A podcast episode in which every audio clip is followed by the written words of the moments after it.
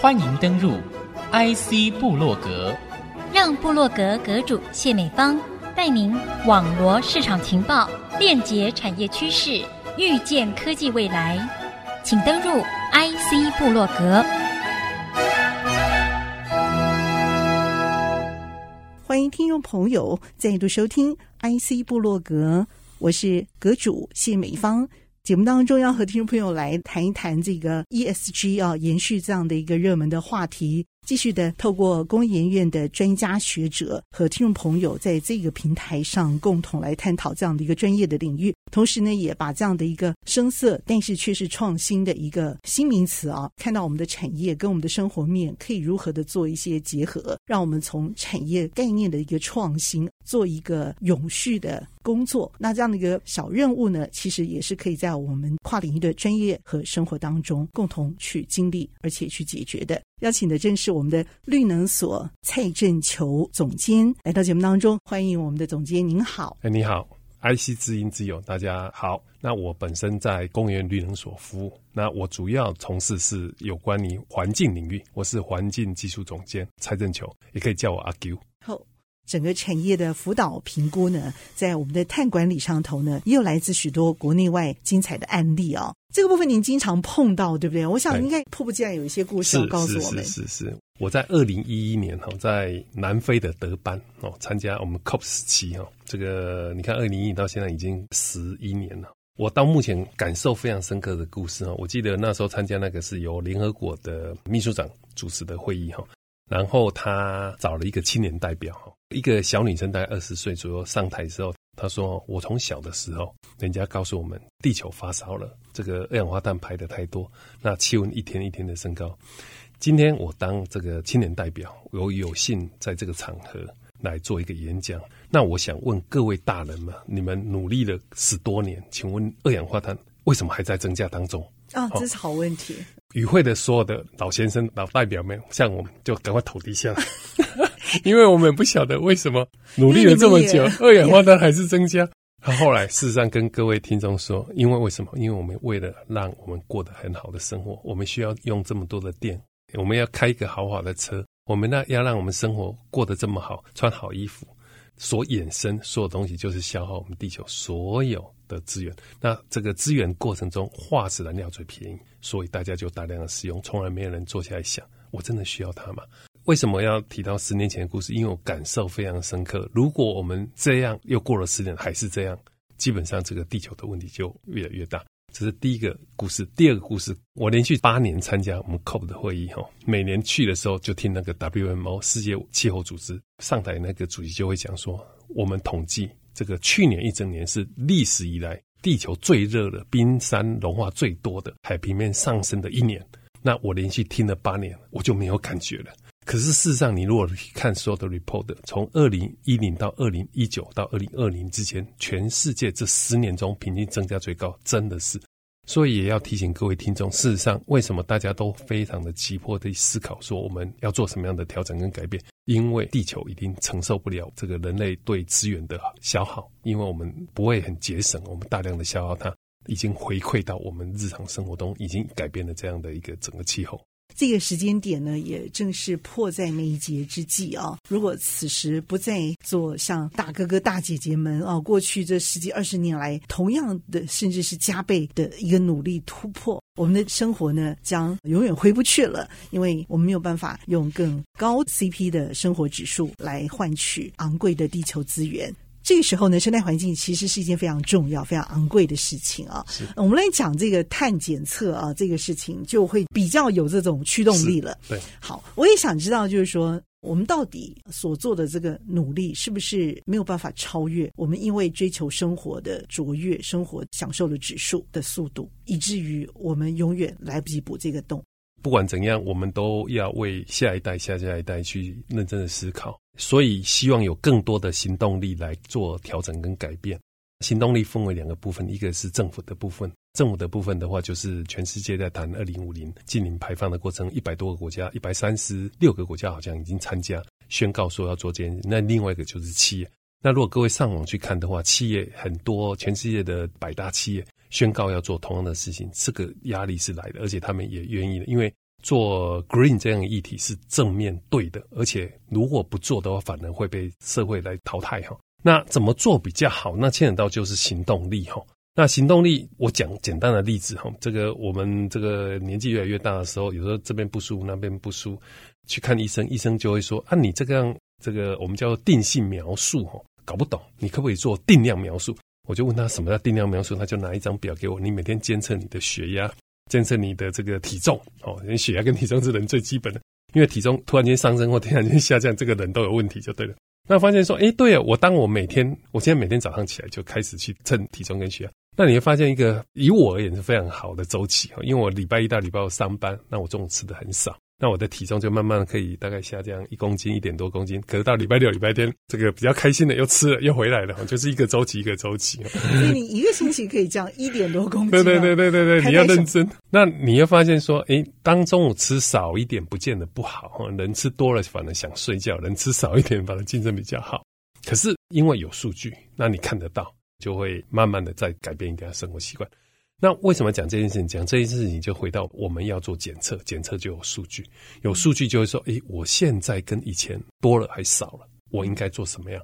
那很多的企业主、很多的产业老板都会问说，我投了这么多钱，我到底减了多少？那这个东西就可以用我们不同的检测设备来做量测。量测的过程中，可以跟老板说，你看我们改换了什么东西，我们真的有改变了。那有些企业主就说，可是我订单变多了。那订单变多，基本上而言，用电还是会用的比较多。那我们会跟企业说，因为订单变多，代表你的竞争力变好了，尤其是你被肯定了，包括你的 green 被肯定了哈。那我们叫绿色竞争力，所以订单你来，因为你的单位碳排比别人少，所以他订单希望给你多一点。那你把你的碳排除你的单位的产品量，你还是逐渐在下降当中。那不足的部分，再来思考说，未来这个公司在减碳路径可不可以多改点太阳板啊，多投资一点生质能啊，或换更多的节电设备，因为换节电设备也是要钱。那这样的话就可以做一点平衡。那你有竞争力，可是你的碳排每单位的产品的碳排是在下降当中了。那对于听众朋友可能听完了搞不懂，那怎么样？那我们就可以用很简单的数据。目前能源局公布的电力系数，每用一度电就产生零点五零二公斤的二氧化碳。零点五零二不好算，你用零点五，所以你用了两度电，你就产生一公斤的二氧化碳。你用了两千度电，你就在产生了一吨的二氧化碳，很容易的去做计算。所以大家慢慢的把它放在心里，然后有检测数据来做佐证，我们的就会转换我们的行动力，我们就知道我们下一步应该要改变一点东西，那我们就可以把我们的二氧化碳减下来。最常讲我家的例子，我把我们家所有的电灯，我们在忘了五年前换成 LED，那突然间发现它不是减电的好处哈，因为电费马上就可以看得到。它最大的好处是以前旧的纸内灯泡平均两年要换一次，我们家天花板很高，我这个老先生爬得很高的时候，老婆说：“哦，这个很危险啊，要不要找人来换？”五年下来，我们换了这个 LED 灯泡，我现在没换过灯泡了。五年没有。对，没有坏，真的是要。所以我们担心说，厂商做这么好的产品，它、嗯、还可不可以活下来？这样，对，这是另外衍生的新问题。是是是是，好，从生活面的这样的一个减碳的一个指标跟乐趣哈、嗯，来定义我们的整个产业发展。是、嗯，我们会知道延伸到整个产业生态面啊、嗯，所以我们就可以看到我们未来的这个产业生态哈，也有这样的一个永续发展的一个价值。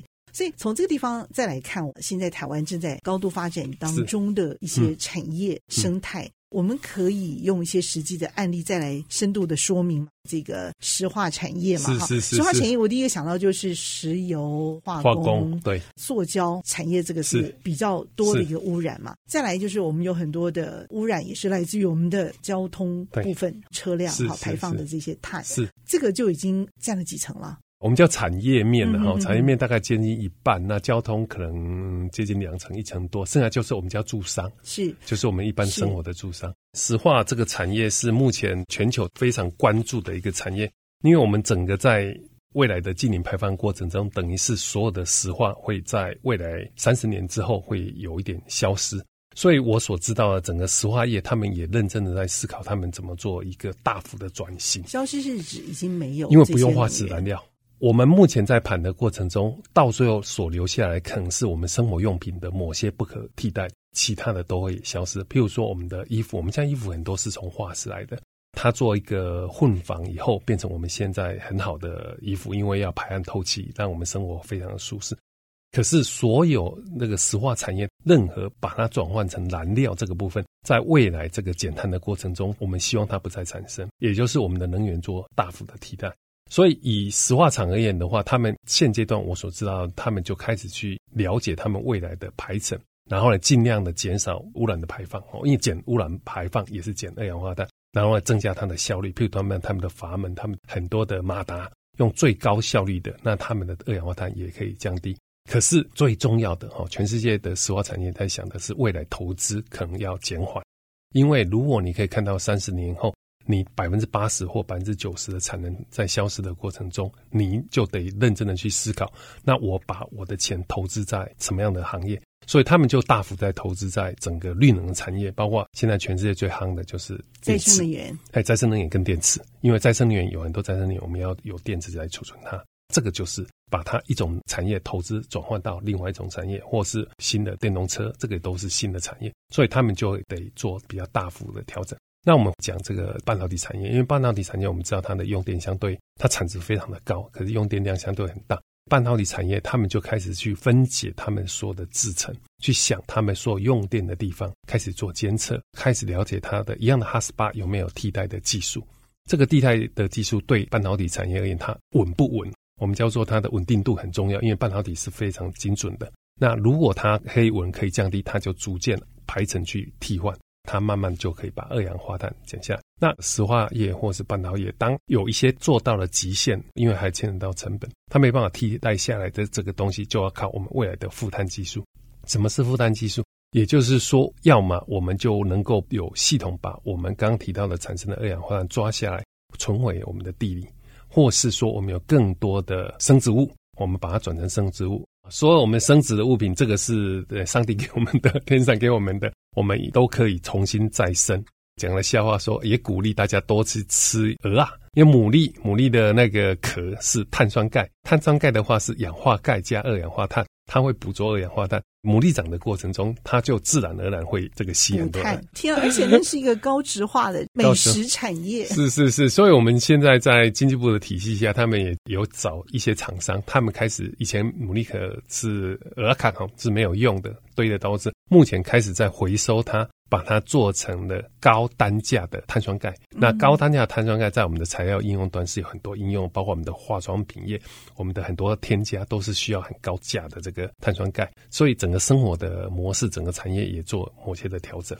美白效果，白色的，而且它是可以保护我们的这个身体需要的一些养分，是核心是有的，而且它是来自自然。呃，我还听说它可以取代这个鹅绒，变成一个非常保暖的一个产品。是，所以新的科技在发展当中。嗯、OK，对对对对，那就尽量的减少化石产品的使用，尽量回到我们的再生材料的使用。那这个是未来整个世界也需要用三四年的时间来慢慢来做转型、做转换的一个基础的概念。音乐广告过后呢，要继续透过我们的绿能所蔡振球总监继续来了解这一块碳管理，特别是上云这样的一个系统上，我们可以做什么样的一个价值应用，让我们的产业能够更具有未来性。先休息片刻，稍后回到节目当中。没问题。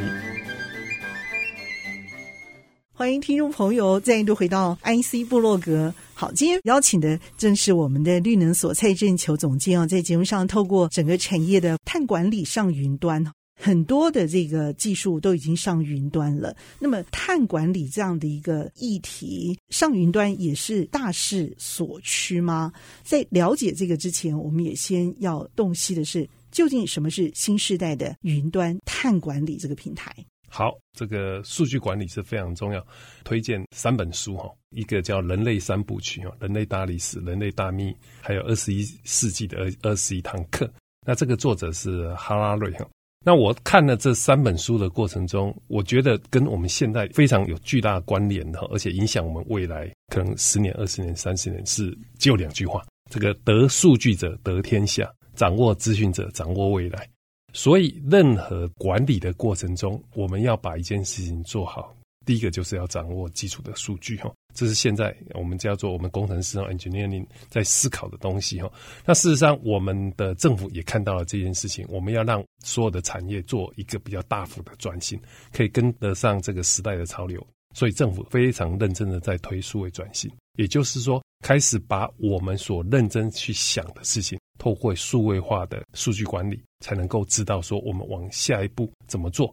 那因为有合理的数据，我们才可以有判断的基础。那事实上，全世界在推 ESG 的过程中，在减碳的议题也谈到一个东西，叫做科学基础减量目标的达成，我们通常称为叫 SBTI。那为什么要讲科学基础减量目标？也就是说，不要大家用话哈，大家互相的喊口号，而是应该要认真的去算，真的你到底什么东西可以减，可以减多少？因为减的过程中，事实上是需要有成本的。那我们要花多少的钱做到这件事情？目前现在全世界设定的目标是二零五零年，希望做到净零。我们现在到二零五零年还有二十八年，我们可以把我们的路径，我们叫 roadmap，慢慢的一步一步的画出来。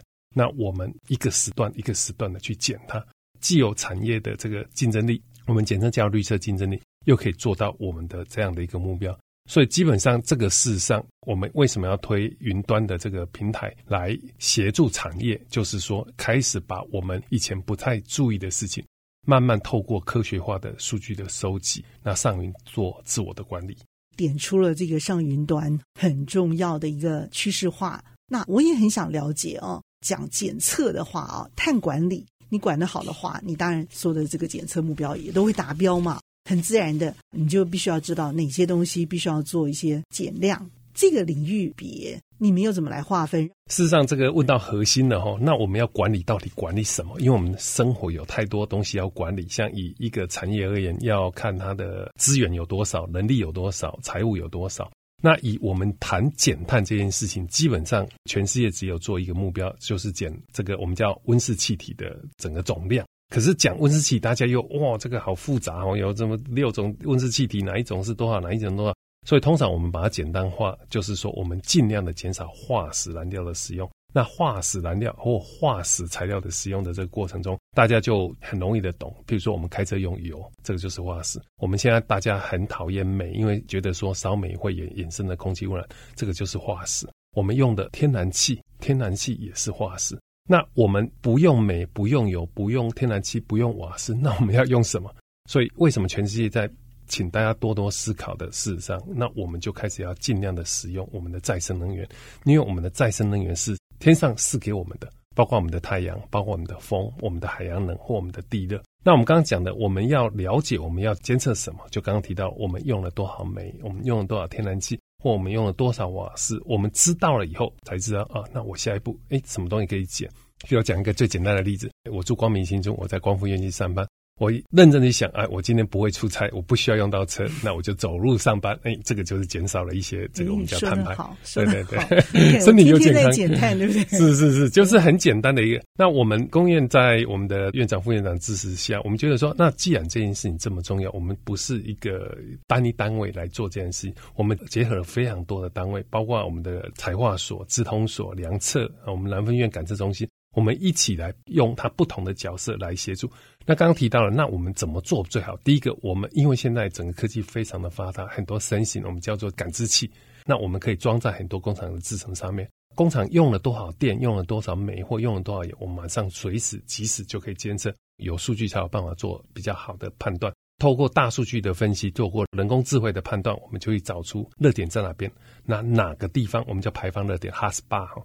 哪个地方我们可以用什么样的替代技术把它换掉？那我们就减了。然后呢，可不可以再确认它是不是符合我们 ISO 一四零六四或 ISO 一四零六七？那 ISO 一四零六四讲的是一个组织，就是一个工厂，它排了多少二氧化碳；ISO 一四零六七讲的是我这个产品，比如说我这个杯子，它整个杯子生命周期过程中排了多少二氧化碳。我们用比较简单的方式去符合标准的情况下去确认说，哦，它真的实质做减量了，这样可以帮助产业。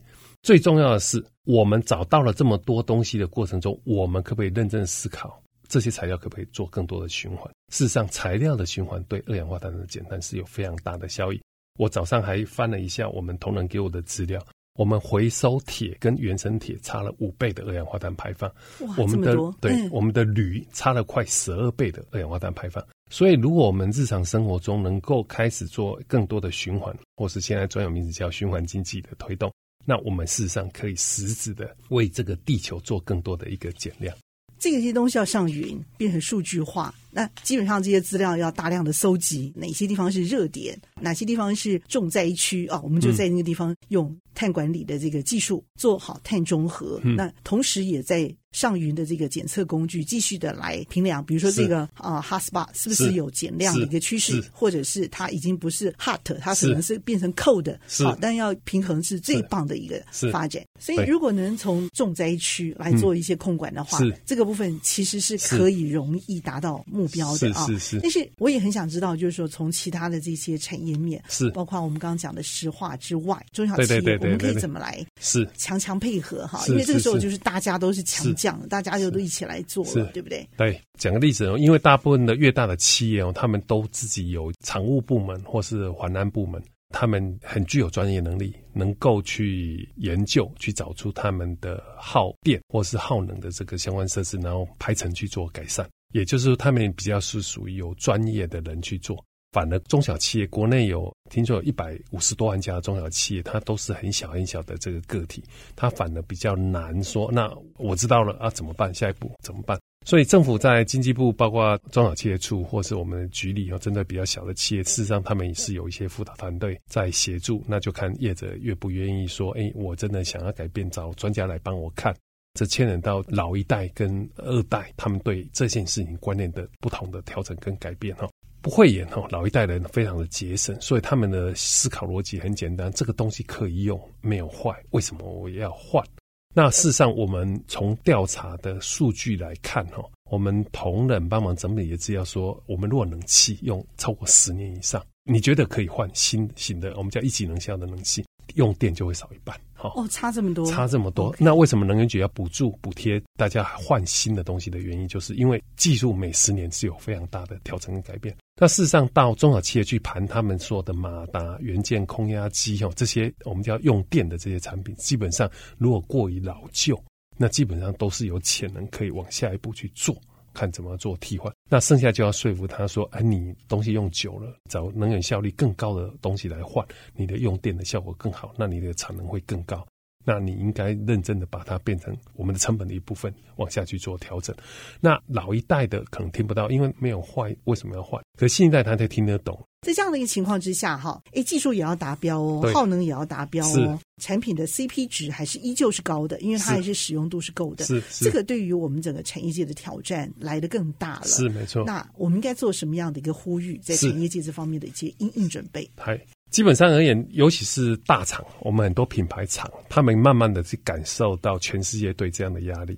如果他不做下一步，他可能订单就会消失。可是对于很多大厂而言，他的一个产品。尤其是品牌厂，它不可能只有他自己做，它是一个供应链系统，所以很多的这些厂商，他很认真的思考：如果我已经承诺，比如说我二零五零要做到净零，那我对我的供应商的要求应该是什么？一个品牌厂，它的供应商从数百家到数千家都有可能，所以他们就开始想说：如果我的目标是设定的，那我希望我的供应商跟我一样共好。哎，共好是现在一直在讲的哈。而不是说我好了啊，你不好啊，这样就没办法，因为我没订单，也代表是你没有订单哦。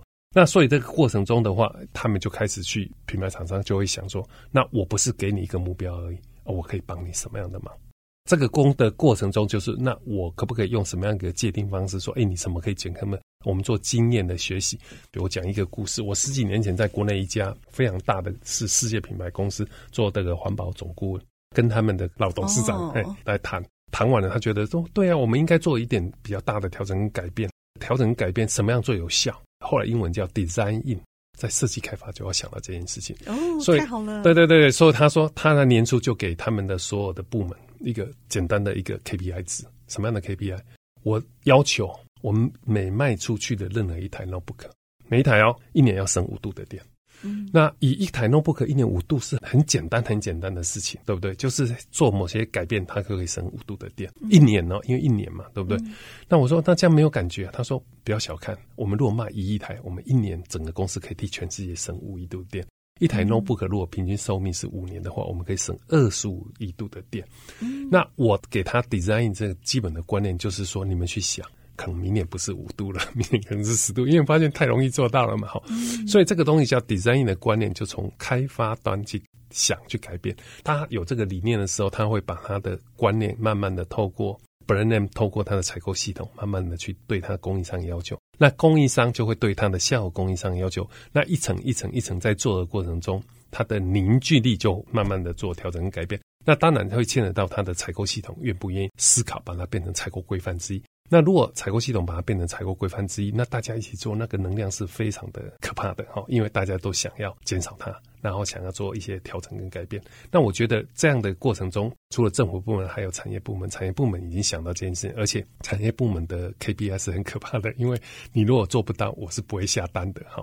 所以慢慢的，未来这个整个由大带小的这个契机，已经在做调整跟改变当中。也就是我们的中小企业可以感受，慢慢感受，除了以前的品质要求要一二三四五以外，哎，后面怎么还有一个说啊，你的碳排是多少哈？那很多业者就问我说啊，那我怎么知道我碳排多少？我就问他说啊，你用什么？用你中小企业，他说我们用电呢、那我就跟他说啊，你回去看你的电费单啊，电费单上面都会除了你用多少电。然后呢，价格多少？它旁边还有一个那个二氧化碳排放的数字是多少？哦，你就可以知道你排多少了。一般的企业是有这样的表单，是那家用的呢？也有，也有，就是都有，都有，都有。对对对对，就知道说哦，原来你对资源的消耗事实上是有一些，我们应该做一点调整。那就会想说，那我们什么东西可以省下来？那我常常问很多老板说啊，你赚那么多钱的目的是什么？你有没有想过，是不是要让我们的生活更好，改变我们的生活品质？如果是的话。那把它变成了盈利获利，不如投资你的未来，让你的环境更好，让你的设备更新，让你的污染减少，不是很好吗？深思一下，人生赚钱、企业赚钱的目的是什么？你会有新的想法，新的下一步往下去做部件跟思考，应该做什么事比较好？那这个就回到 ESG 最基本的精神，三面是一体的。我们当然不是只有注重环境，我们社会面。员工啊，我们的生活环境都要用治理来调整改变，那这个就是永续性。所以我们在谈这个议题的过程中，什么是永续？哦，什么是永续发展？事实上，你看一九八九年这个联合国在定义永续发展，我觉得他们是非常有学问的。我们要保持当代的生活水平，但不也要影响下一代。如果说简单最好，我们就把夏天把冷气关掉，我们过得很可怜。那谁会做减碳？没有人要过减碳嘛，对。那我们就还是要吹冷气。可是我们可不可以认真思考，用更好的技术去做控制，用最少的资源去吹冷气？可是我们生活好，可是我们不会影响下一代。我们的电的来源是用再生能源，更多的再生能源。那我们的物质的循环更多。事实上，全世界因为推 ESG 这个议题，以台湾而言，很多回收料在抢货，因为品牌厂商要求他的产品有百分之二十、百分之三十要用回收料。这跟以往用回收料就刺激品完全观念不一样哦。嗯，好，它要符合规定，然后用回收料，反而价格比较高，因为品牌厂要求你要百分之多少，因为它是它的企业形象。那因为它订单的调整跟改变，让整个业者在回收的业者愿意做更多的事情。那我们就是符合当代的需求，可是不影响还有下一代。我们应该一直放在心里，我们赚钱在符合我们现在的需求，用更多的科技。来让我们生活品质更好，而不要影响到下一代，这是我们应该要做的事。嗯，是，我想 ESG 那台的整体革新啊，是我们全人类的革新了。那么，非常的谢谢我们的工研院绿能所蔡建球总监，建球兄，谢谢总监，谢谢美方，嘿，谢谢，也谢谢听众朋友您共同的收听 IC 部落格，我们下星期再会，拜拜。拜拜。